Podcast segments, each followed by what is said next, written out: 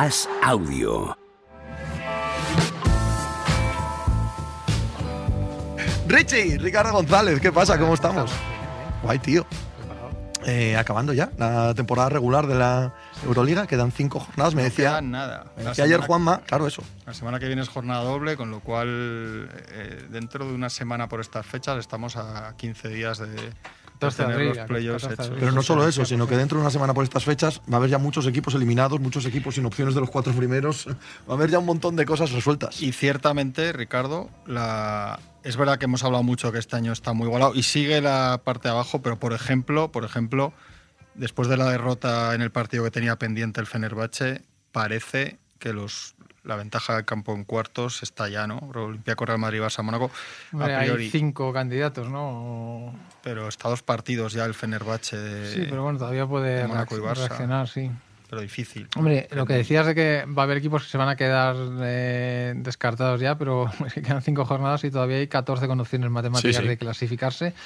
Y por ejemplo, hay partidos con equipos ya sin ninguna opción, por ejemplo, no Panathinaikos Barcelona o un Alba Berlín Efes y, y nadie se juega mucho más de dos monedas en que no vayan a ganar esos partidos, porque por ejemplo el Alba que está jugando baloncesto alegre, aunque pierde mucho, pero un baloncesto alegre pero- puede sorprender a cualquiera, nadie, nadie da por seguro el triunfo del Efes contra el Alfa, contra, contra el Alba, o sea que, que equipos desahuciados eh, teóricamente siguen, siguen dando, siguen dando guerra, sí. Y en esto yo siempre lo digo, pero esto hay que recordarlo siempre. En Euroliga el factor cancha en cuartos es increíblemente fundamental. O sea, lo dice la historia, el- no sé cuál es el porcentaje, pero a ojo te das haciendo que el 85% de las eliminatorias las gana el, el que tiene Sí, factor pero, cancha. O sea que pero hay, hay dos excepciones, ¿no? Porque el formato actual empezó en la 16-17 del, del todos contra todos y hay dos excepciones de que el quinto, bueno, por lo menos dos, que el quinto ganó la Euroliga. Uno fue el Fenerbahce este magnífico de Obradovic con Bogdanovic, Udo Sí. y compañía en 2017, que empezaron con muchas lesiones, fueron remontando, acabaron quintos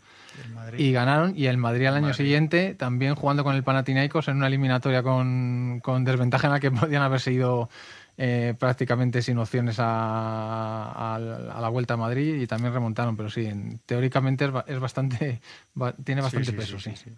Nos preguntaban ahí la mítica pregunta que llevamos debatiendo nosotros en la redacción dos o tres semanas, si se mete el EFES o no. Pero es que yo, tú decías, tú todavía no lo descartas, ¿no? Yo lo veo No, yo- difícil. yo Yo no lo lo que me gustaría decir, antes de que ahora respondas a eso, es que... eh, Que si se mete la gana, porque es lo que dice este es que no, es que yo quiero decir lo contrario. Yo quiero decir lo contrario. Es que esto de que si se mete la gana, que el EFES ha ganado las dos últimas y tal. Bueno, a ver, este equipo tiene el potencial para hacer eso, ya lo sé. Este equipo lleva un año de una irregularidad palmaria. Y si se mete y va a jugar contra Barça, Real Madrid, Olympiacos o Mónaco, yo no, no lo veo favorito ante esos equipos a cinco partidos. Solo eso. Ahora, seguid.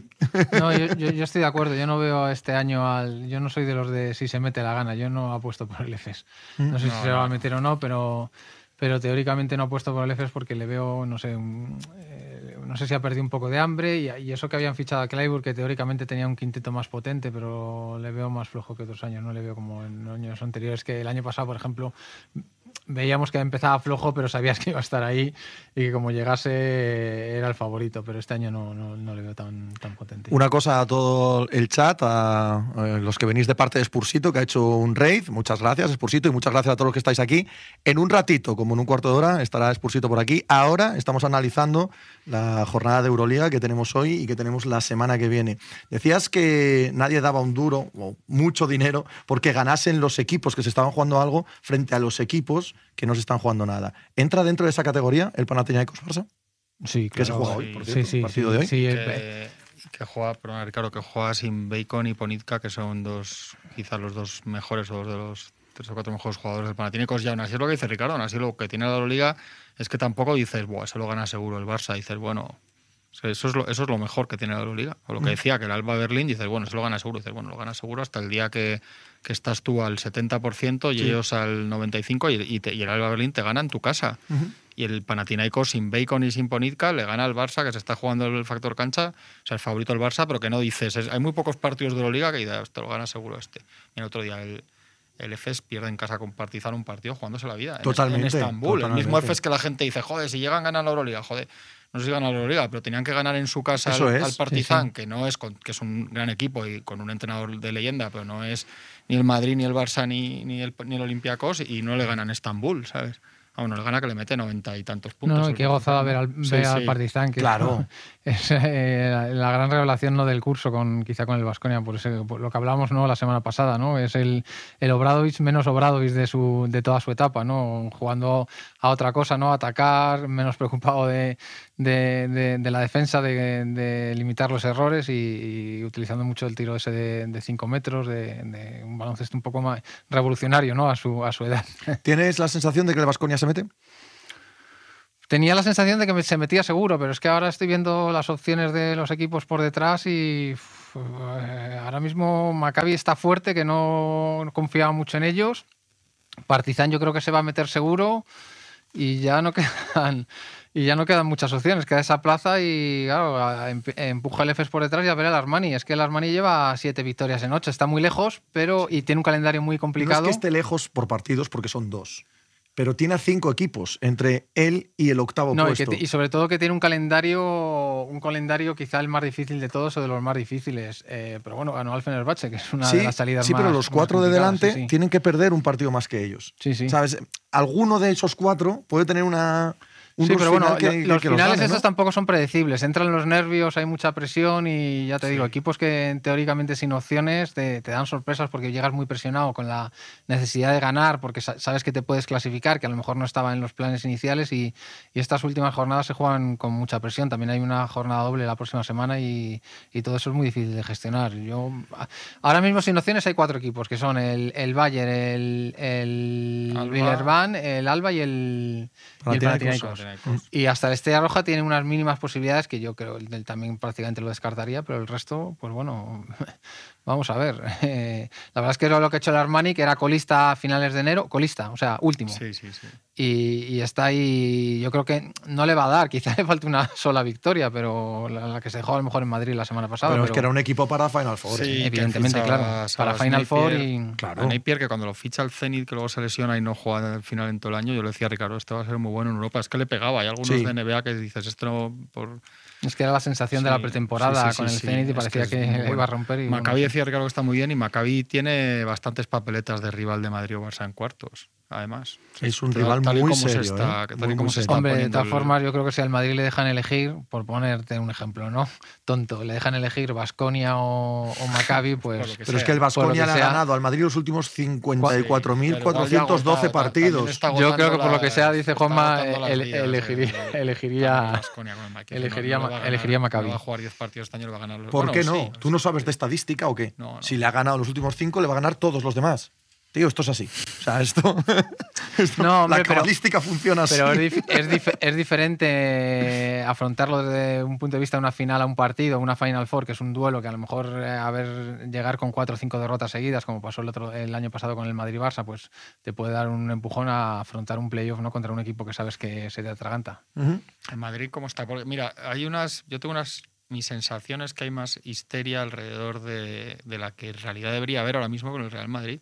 Ayer estuvo Juan hablando de, de FEB, eh, de la candidatura de Jorge Garbajos a FIBA Europa, y hablamos un poco también de la selección, el proyecto para el Mundial, y, empezó a poner la gente comentarios de posibilidades de Escariola al Madrid, pero igual había cinco o seis comentarios. Bueno, pero tú mismo ayer contaste que en eh, la asistencia al Within Center era la más baja en años.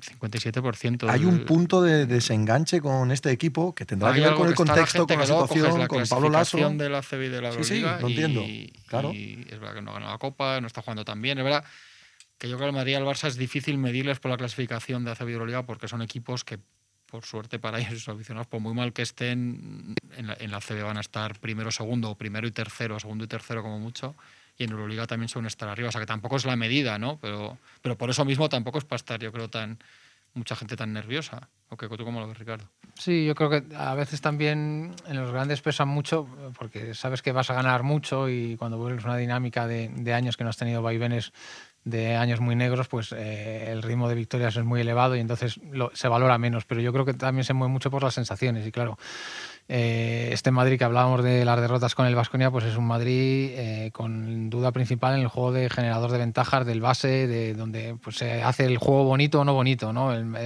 este Madrid es un, equipo más sólido, más de buscar a Deck, de buscar a Tavares, de buscar interior, de, mover el balón más lento, busco dentro, busco fuera y, y encontrar una ventaja. Yo creo que no tiene el desborde, el ritmo ese que puede tener el Vasconia o, o, el Partizan o el propio Madrid cuando estaba con, con Jules, Chacho, Rudy en plenitud, Carroll.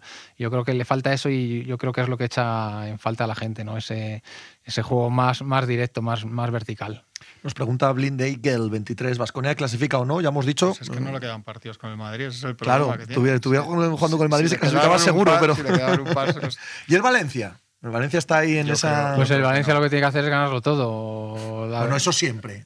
En la vida hay que ganar todo. Ganarlo todo por, un campo porque, pista porque, porque, tiene, tiene, tienes ahí la chuleta, 14 victorias, ¿no?